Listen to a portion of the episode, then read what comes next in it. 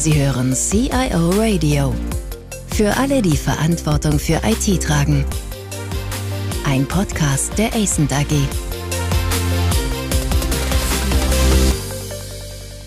Mein Name ist Olaf Röper. Herzlich willkommen zu dieser Folge des CIO Radios. Spannendes Thema heute wieder. Es geht um den Fachkräftemangel. Es geht darum, wie Unternehmen es geschickt anstellen, um die benötigten Skills, die sie für die Erfüllung ihrer Aufgaben benötigen, dann auch wirklich an Bord kriegen. Ja, aus allen Branchen wird auf der anderen Seite natürlich über diesen Fachkräftemangel ja spekuliert, gestöhnt. Man weiß gar nicht so recht, wie das in Zukunft weitergehen soll. Denn unabhängig mal von der wirtschaftlichen Entwicklung in der IT wird Skill benötigt. Und zwar mehr Skill als heute. Und vielleicht auch ein völlig anderer Skill. Ich möchte darüber heute mit Martin Hilbig sprechen. Das ist ein alter Bekannter mittlerweile, ein alter Bekannter in meiner Serie. Aber Martin Hilbig ist äh, natürlich geeignet, äh, aktuelle Forschungsergebnisse zu allem, was mit Personal zusammenhängt, aber auch seine persönlichen Erkenntnisse aus vielen Beratungen hier einzubringen. Vielleicht doch noch mal kurz zur Erinnerung. Martin Hilbig hat in verschiedenen leitenden Positionen Führungskräfteentwicklung in Unternehmen verantwortet. Er hatte unterschiedliche Führungspositionen selbst inne, vom Werkspersonalleiter über Organisationsentwicklung bis hin zum Vorstandsmitglied im internationalen Maschinen-, Schiffs- und Anlagenbau. Heute berät er große und mittelständische Unternehmen, ist zertifizierter systemischer Coach und Change Manager. Martin Hilbig und Acent arbeiten seit etlichen Jahren mittlerweile in allen Fragen der zukünftigen Arbeitswelt, New Work, aber auch des Personalmanagements eng zusammen. Ja, herzlich willkommen, Martin. Ja, danke schön für die Einladung, Olaf. Ich freue mich auf unser Gespräch. Ja, nun liest man ja sehr viel in der Presse. Navigation, the end of jobs. Wow. Ich finde das ja gleich ein spannendes Thema raus. Ja, klar, aber ich meine, man muss ja auch mal äh, die Zuhörer so ein bisschen dahin führen, dass sich vielleicht die Welt etwas verändern wird in Zukunft. Es gibt ja noch so ein anderes Schlagwort, Geek Economy oder Gig Economy, wie man das auch immer aussprechen ja. mag. Also lass uns doch die beiden Themen jetzt erstmal ganz am Anfang diskutieren. Und wenn du magst, sollten wir hinterher noch ein paar praktische Ratschläge für Unternehmen gehen, also wie man Anzeigen aufbaut, wie man es schafft, Personal zu halten, statt es immer wieder auszutauschen. Welche Rolle Führungskräfte spielen. Also das Thema ist bereit. Navigation, the end of job. Ja, ja, also das ist wirklich ein spannendes Thema, auf das du da abzielst. Also ich habe das, diese Überschrift ist ja nicht von mir, sondern von Beratern aus dem Beratungsumfeld von Deloitte. Da habe ich das zum ersten Mal gelesen. Und in der Tat wird dabei deutlich, okay, wir werden möglicherweise die Recruiting-Probleme, die Fachkräfteprobleme nicht lösen können, wenn wir nur mehr vom Guten, von dem, was wir bisher gemacht haben, nur mehr davon machen, sondern ja, möglicherweise müssen wir über unsere eigene Struktur, wie wir uns organisieren, auch anders nachdenken. Und darauf zahlt dieses Thema Navigating the End of Jobs ein. Was heißt das konkret? Ich meine, vielfach naja. versuchen wir ja, äh, solche Fachkräftemangelsituationen dadurch in den Griff zu bekommen, dass wir unsere eigene Outsourcing-Strategie ein bisschen überlegen. Ja? ja? Was muss ich eigentlich selbst machen? Was machen andere? Ja. Aber, aber das alles geht ja doch noch ein bisschen weiter jetzt. Ja, ja, Navigating the End of Jobs spielt eigentlich darauf oder zahlt darauf ein, dass wir uns überlegen können, müssen wir eigentlich unsere Jobarchitektur so beibehalten. Also heute stellen wir eben einen Personalmanager, einen IT-Manager ein, einen Sachbearbeiter ein, einen Systemadministrator ein. Und wir achten gar nicht so sehr darauf, was diese Menschen außerdem noch können. Und wir achten auch gar nicht darauf, wie Qualifikationen bei diesen Menschen unterschiedlich verteilt sind, sondern wir denken in Jobs. Wir denken auch entsprechend in Silos. Also in, wo sind unsere Leute beschäftigt? Der Systemadministrator ist bei der IT beschäftigt, der Personalmanager ist im HR-Bereich beschäftigt. Und die Idee ist, lass uns doch mal überlegen, stärker überlegen, ob wir nicht Organisationen rund um Skills, rund um Kompetenzen bauen könnten. Das geht natürlich nicht auf einen, in einem Hieb quasi. Das ist ein, hat auch ein paar Nachteile sicherlich. Da kommen wir ja drauf zu sprechen. Aber die Überlegung, die da angesprochen wird, ist, muss denn jemand, der IT-Probleme löst, immer bei der IT sein, im IT-Bereich sein? Kann ich jemand Projektmanagement machen im IT-Bereich, der aus einem ganz anderen Bereich kommt, der vielleicht sich in agilen Projektmanagement-Methoden viel besser auskennt? müssen nicht Recruiting-Programme im HR-Bereich, können die nicht von IT-Leuten viel besser gemacht werden, von konkreten Leuten. Also wir stellen darin die gesamte Architektur in Frage, die heute sich um, um Jobs ausbildet. Und wir fragen eher danach, können wir nicht sehr fluide, sehr flexible Organisationen, modern müsste man sagen, agile Organisationen aufbauen, die die Menschen nach ihren jeweiligen aufgabenbezogenen Skills einsetzen. Beispiel. Ich berate ja auch Unternehmen bei der Auswahl von Mitarbeitern und fand ich ganz toll. Da hat ein IT-Unternehmen, ein konzerngebundenes großes IT-Unternehmen, einen neuen Finance-Chef gesucht. Und als Kandidatinnen und Kandidaten standen Leute zur Verfügung, die gar keine Finance-Leute sind sondern die sich in Projektorganisationen gut auskennen, im agilen Management gut auskennen. Das war für das Unternehmen kein Problem. Die sagen, wir haben andere Experten, die können die eigentlich ein Finance-Themen machen, aber hier geht es darum, einen Veränderungsprozess aufzulegen und dann ist uns eigentlich egal, fast egal natürlich, wo dieser Mensch herkommt, ob er die diese spezifischen Fachkenntnisse hat, ist es für uns viel wichtiger, dass er in diesem Moment andere Qualifikationen mitbringt. Da sind wir immer noch in Jobarchitekturen unterwegs, aber wir fangen an, stärker über aktuell und auf kurze Sicht bezogene wichtige Skills nachzudenken und nicht mehr über eine festgefügte Jobarchitektur. Na gut, ich meine, man muss das ein bisschen auseinanderhalten. Also wir haben auf der einen Seite eine Organisation. Man kann jetzt sehr gut darüber nachdenken und auch streiten, ob es also Sinn macht, Teile der IT, da wo es also wirklich darauf ankommt, dass Prozesse sauber laufen, irgendwo hinzubringen. Oder ob man sagt, ich suche eigentlich andere Menschen. Das sind zwei unterschiedliche Absolut. Fragestellungen und zwei unterschiedliche Ansatzpunkte.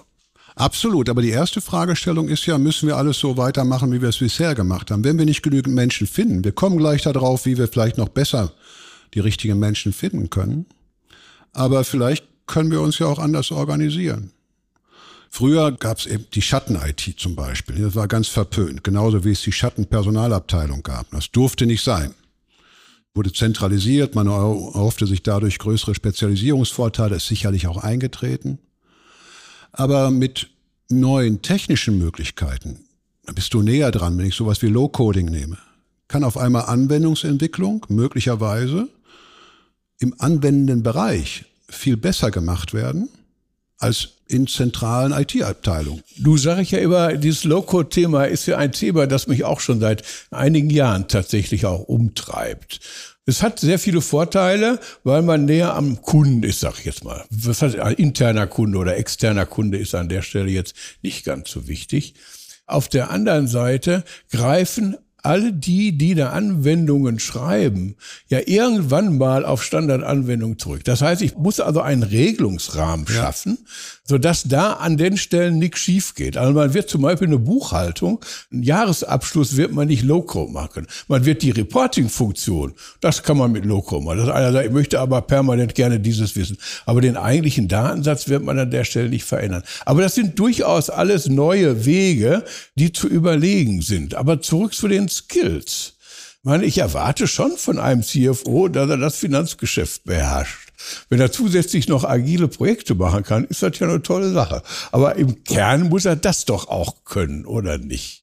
Also eigentlich bin ich bei dir. Ich wollte das als ein Beispiel, habe ich das erwähnt, weil ich das mich auch selbst überrascht hat, dass ein Unternehmen diesen Weg geht. Das ist jetzt nicht die CFO-Position, sondern die Finance-Leitungsposition, also vor allen Dingen fürs Controlling dann, also unterhalb des CFOs. Es war für mich schon spannend zu sehen, dass ein Unternehmen bereit ist, diesen Weg zu gehen. Natürlich gibt es ein paar Basiskenntnisse dabei bei allen, die sich dort beworben haben, bei allen Kandidatinnen und Kandidaten. Aber es war nicht ausschlaggebend, dass ich die Fachvertiefung habe, sondern das Unternehmen guckte danach, was brauche ich in unserer jetzigen Situation für überfachliche Skills, die unseren Bereich voranbringen können. Und dazu hole ich mir nicht einen Berater rein, der agile Managementstrukturen entwickelt, sondern das möchte ich in der Linienorganisation haben. Du hast jetzt gerade gesagt, in meiner gegenwärtigen Situation. Aber ich brauche ja Basisskills, nicht? Mhm. Die Anforderungen an ein Unternehmen verändern sich, Strategien verändern sich. Die sind heute auch hochdynamisch. Das heißt also, ich nehme heute Produkte oder Services in mein Portfolio, über die ich vielleicht vor ein paar Jahren überhaupt noch gar nicht nachgedacht ja. habe. Suche ich dann nicht doch wieder die eierlegende Wollmilchsau? Naja, also ich glaube, auf die eierlegende Wollmilchsau kommen wir gleich nochmal zu sprechen, weil das typischerweise immer noch. Ich bin mal vor unserem Gespräch durch so ein paar Stellenanzeigen durchgegangen. Also mir fällt das immer noch auf. Da wird immer noch die eierlegende Wollmilchsau gesucht und die Möglichkeiten, Menschen zu entwickeln, werden unterschätzt. Da kommen wir aber vielleicht gleich nochmal Ja, drauf. sollten wir auf jeden Fall auch tun, weil das ja, ein wesentlicher ja. Aspekt ist. Aber wenn es um Organisation geht, nehmen wir nochmal das Beispiel der Anwendungsentwicklung um jetzt näher an deinen Bereichen auch mhm. zu sein. Also Anwendungsentwicklung, wo ich bisher als Maschinenbauer vielleicht. Im Vertrieb rufe ich eben die IT-Abteilung an und die machen es selbst oder holen IT-Berater rein und schreiben ein Anwendungsprogramm, was die Kundenbeziehung unterstützt. Zukünftig frage ich vielleicht verstärkt danach, was meine eigenen Leute, welche Fähigkeiten sie haben, um auch Anwendungsprogramme zu schreiben, möglicherweise mit Hilfe von Low-Coding.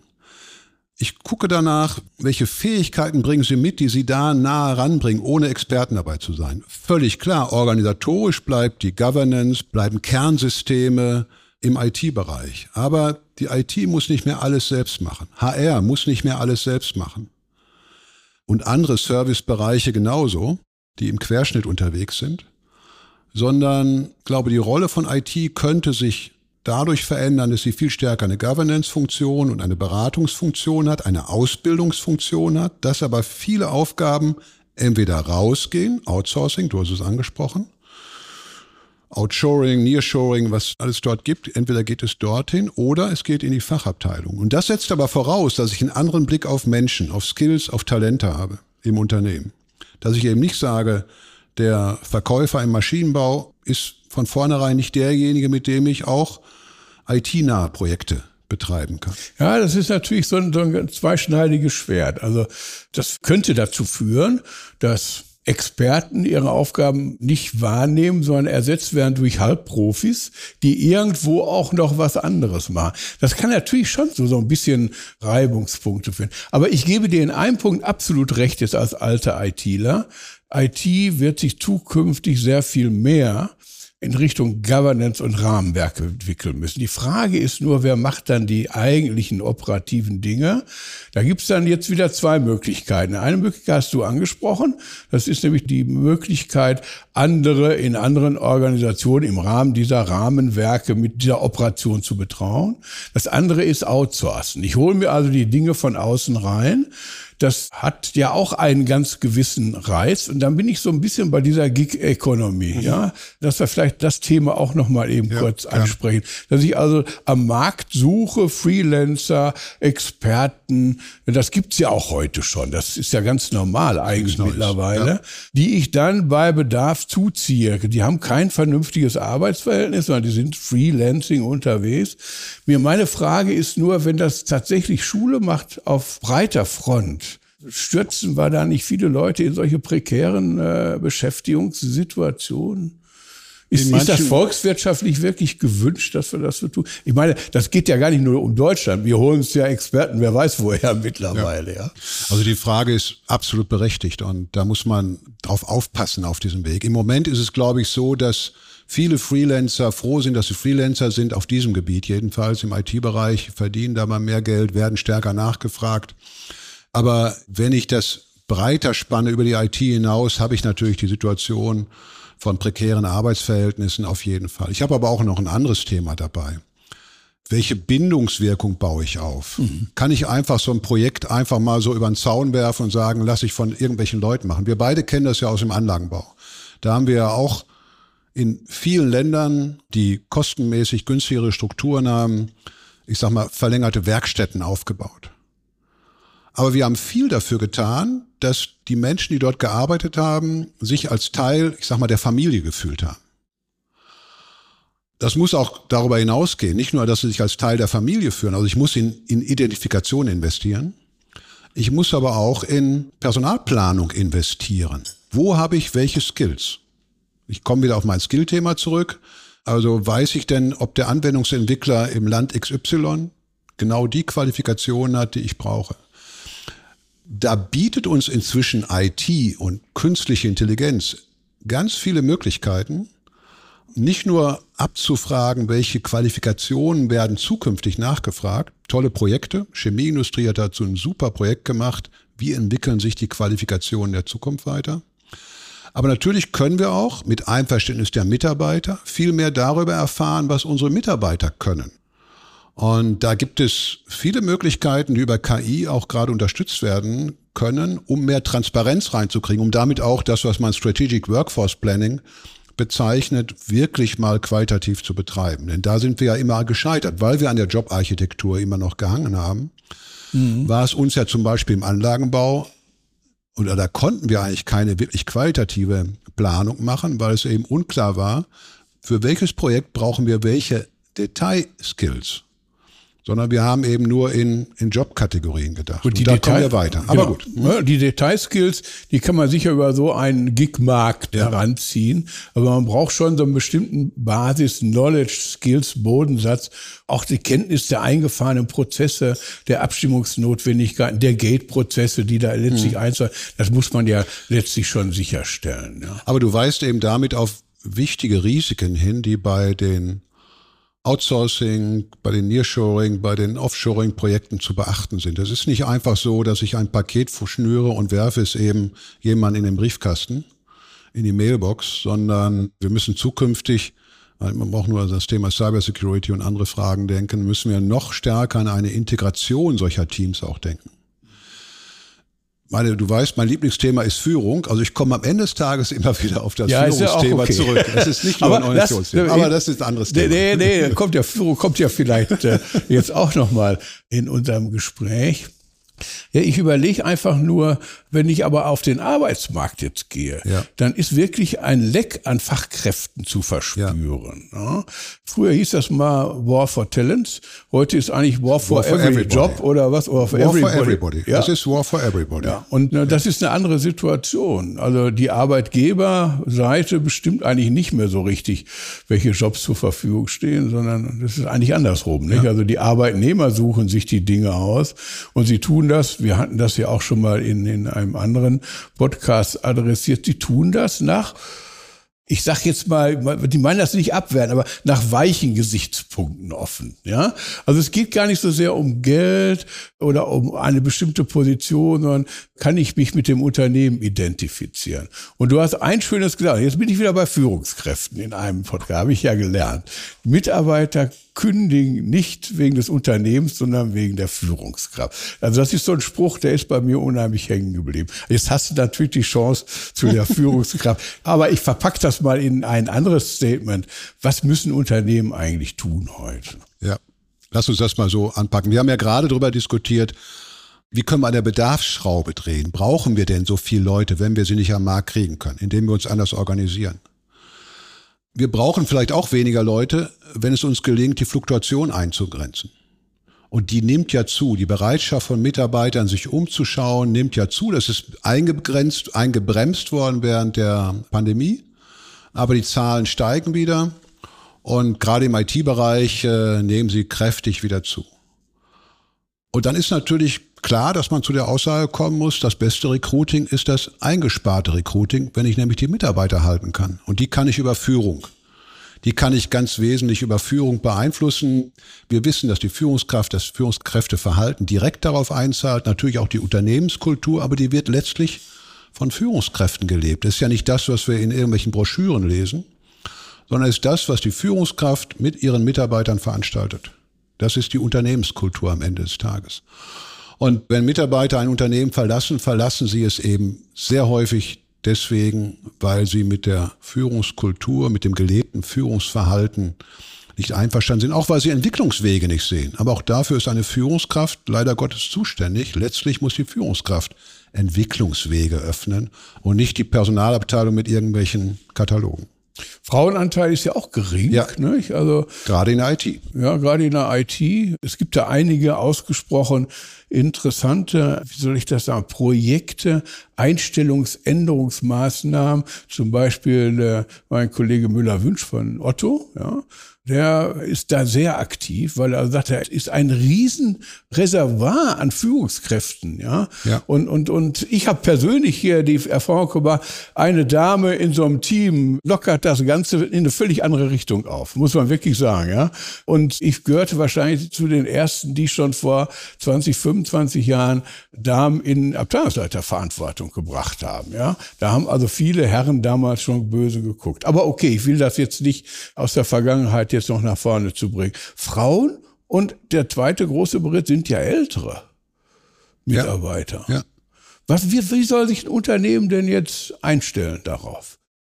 Naja, also mit dem Frauenthema sprichst du ganz wichtigen Punkt an und das trifft gerade auf IT zu, weil ich ja wusste, dass du möglicherweise danach fragen könntest, habe ich mal ein paar Zahlen dazu rausgesucht. Also Deutschland hat zwar einen im Vergleich sehr hohen Frauenerwerbsanteil, aber im IT-Bereich liegen wir weit, also hier sind verglichen Länder wie Bulgarien, Australien, Rumänien, 20 Länder, also im Bereich der, der von OECD-Ländern. Also Bulgarien führt da mit 30 Prozent Frauenanteil in der IT-Branche, während Deutschland bei 16 Prozent ist. Mhm. Wir sehen das auch im Übrigen bei Studienzahlen. Auch da ist es so, dass die Informatikstudiengänge immer noch im Vergleich relativ wenig von Frauen ausgewählt werden. Woran liegt das? Vielleicht auch am Gender Pay Gap. Auch da ist Deutschland, hinkt Deutschland deutlich zurück hinter anderen Ländern. Wir bezahlen Frauen nicht nur in fast allen Branchen durchweg schlechter, sondern gerade auch im IT-Bereich werden Frauen schlechter bezahlt. Du sag ich und als ITler, wir wurden immer schon schlecht bezahlt. Und die Frauen ja, aber sie werden da schlechter als die Männer bezahlt. Ansonsten muss ich dir recht geben und es tut mir auch in der Seele weh, dass ich das damals mitgetragen habe. wenn das denn stimmen soll. Jetzt kann ich mich rächen. aber da siehst du schon, wir müssen darüber nachdenken, was können wir als Unternehmensvertreter, als Unternehmensleitungen, was müssen wir dort anders tun? Wie können wir attraktiver werden? Vielleicht durch Organisationsformen, vielleicht durch eine andere Unternehmenskultur, durch eine Unternehmenskultur, die weniger von Statusdenken geprägt ist und stärker von Skills geprägt ist. Was können Menschen? Und nicht so sehr, was, was stellen sie dar? Ich glaube, dass das ein wichtiger Punkt ist. Frauen haben zum Beispiel auch eine viel höhere Fluktuationsquote. Offenkundig bieten wir als Unternehmen Frauen immer noch zu geringe Möglichkeiten an, auch ihr Privatleben mit dem Berufsleben zusammenzubringen. Es ist ja immer noch so, und es wird sicherlich noch lange so bleiben, dass Frauen mehr investieren in die Familie. Und da müssen Unternehmen sich fragen, wie können wir uns darauf einstellen, dass wir das zusammenbringen? Also ich fasse mal zusammen, weil unsere Zeit schon wieder zu Ende ist. Um dieser Situation, dieser Herausforderung, Fachkräfte zu gewinnen für ein bestimmtes Internet. Um dieser Situation wirklich entgegenzutreten, erfolgreich, bedarf es neuer Überlegungen. Die klassischen Mittel, die also was mache ich selbst, was sollten andere für mich tun, die werden alleine nicht mehr reichen. Und das nehme ich einfach mal mit ja. als Quintessenz. Klassische Denkansätze werden uns in der Zukunft möglicherweise nicht mehr helfen. Martin, vielen herzlichen Dank. Ja, vielen Dank. Du siehst, mir geht das Herz über, aber leider haben wir nicht genug Zeit dafür, um das alles auszusprechen. Vielen herzlichen Dank. Vielen Dank fürs Zuhören. Mehr Informationen zu diesem Podcast finden Sie unter cioradio.de.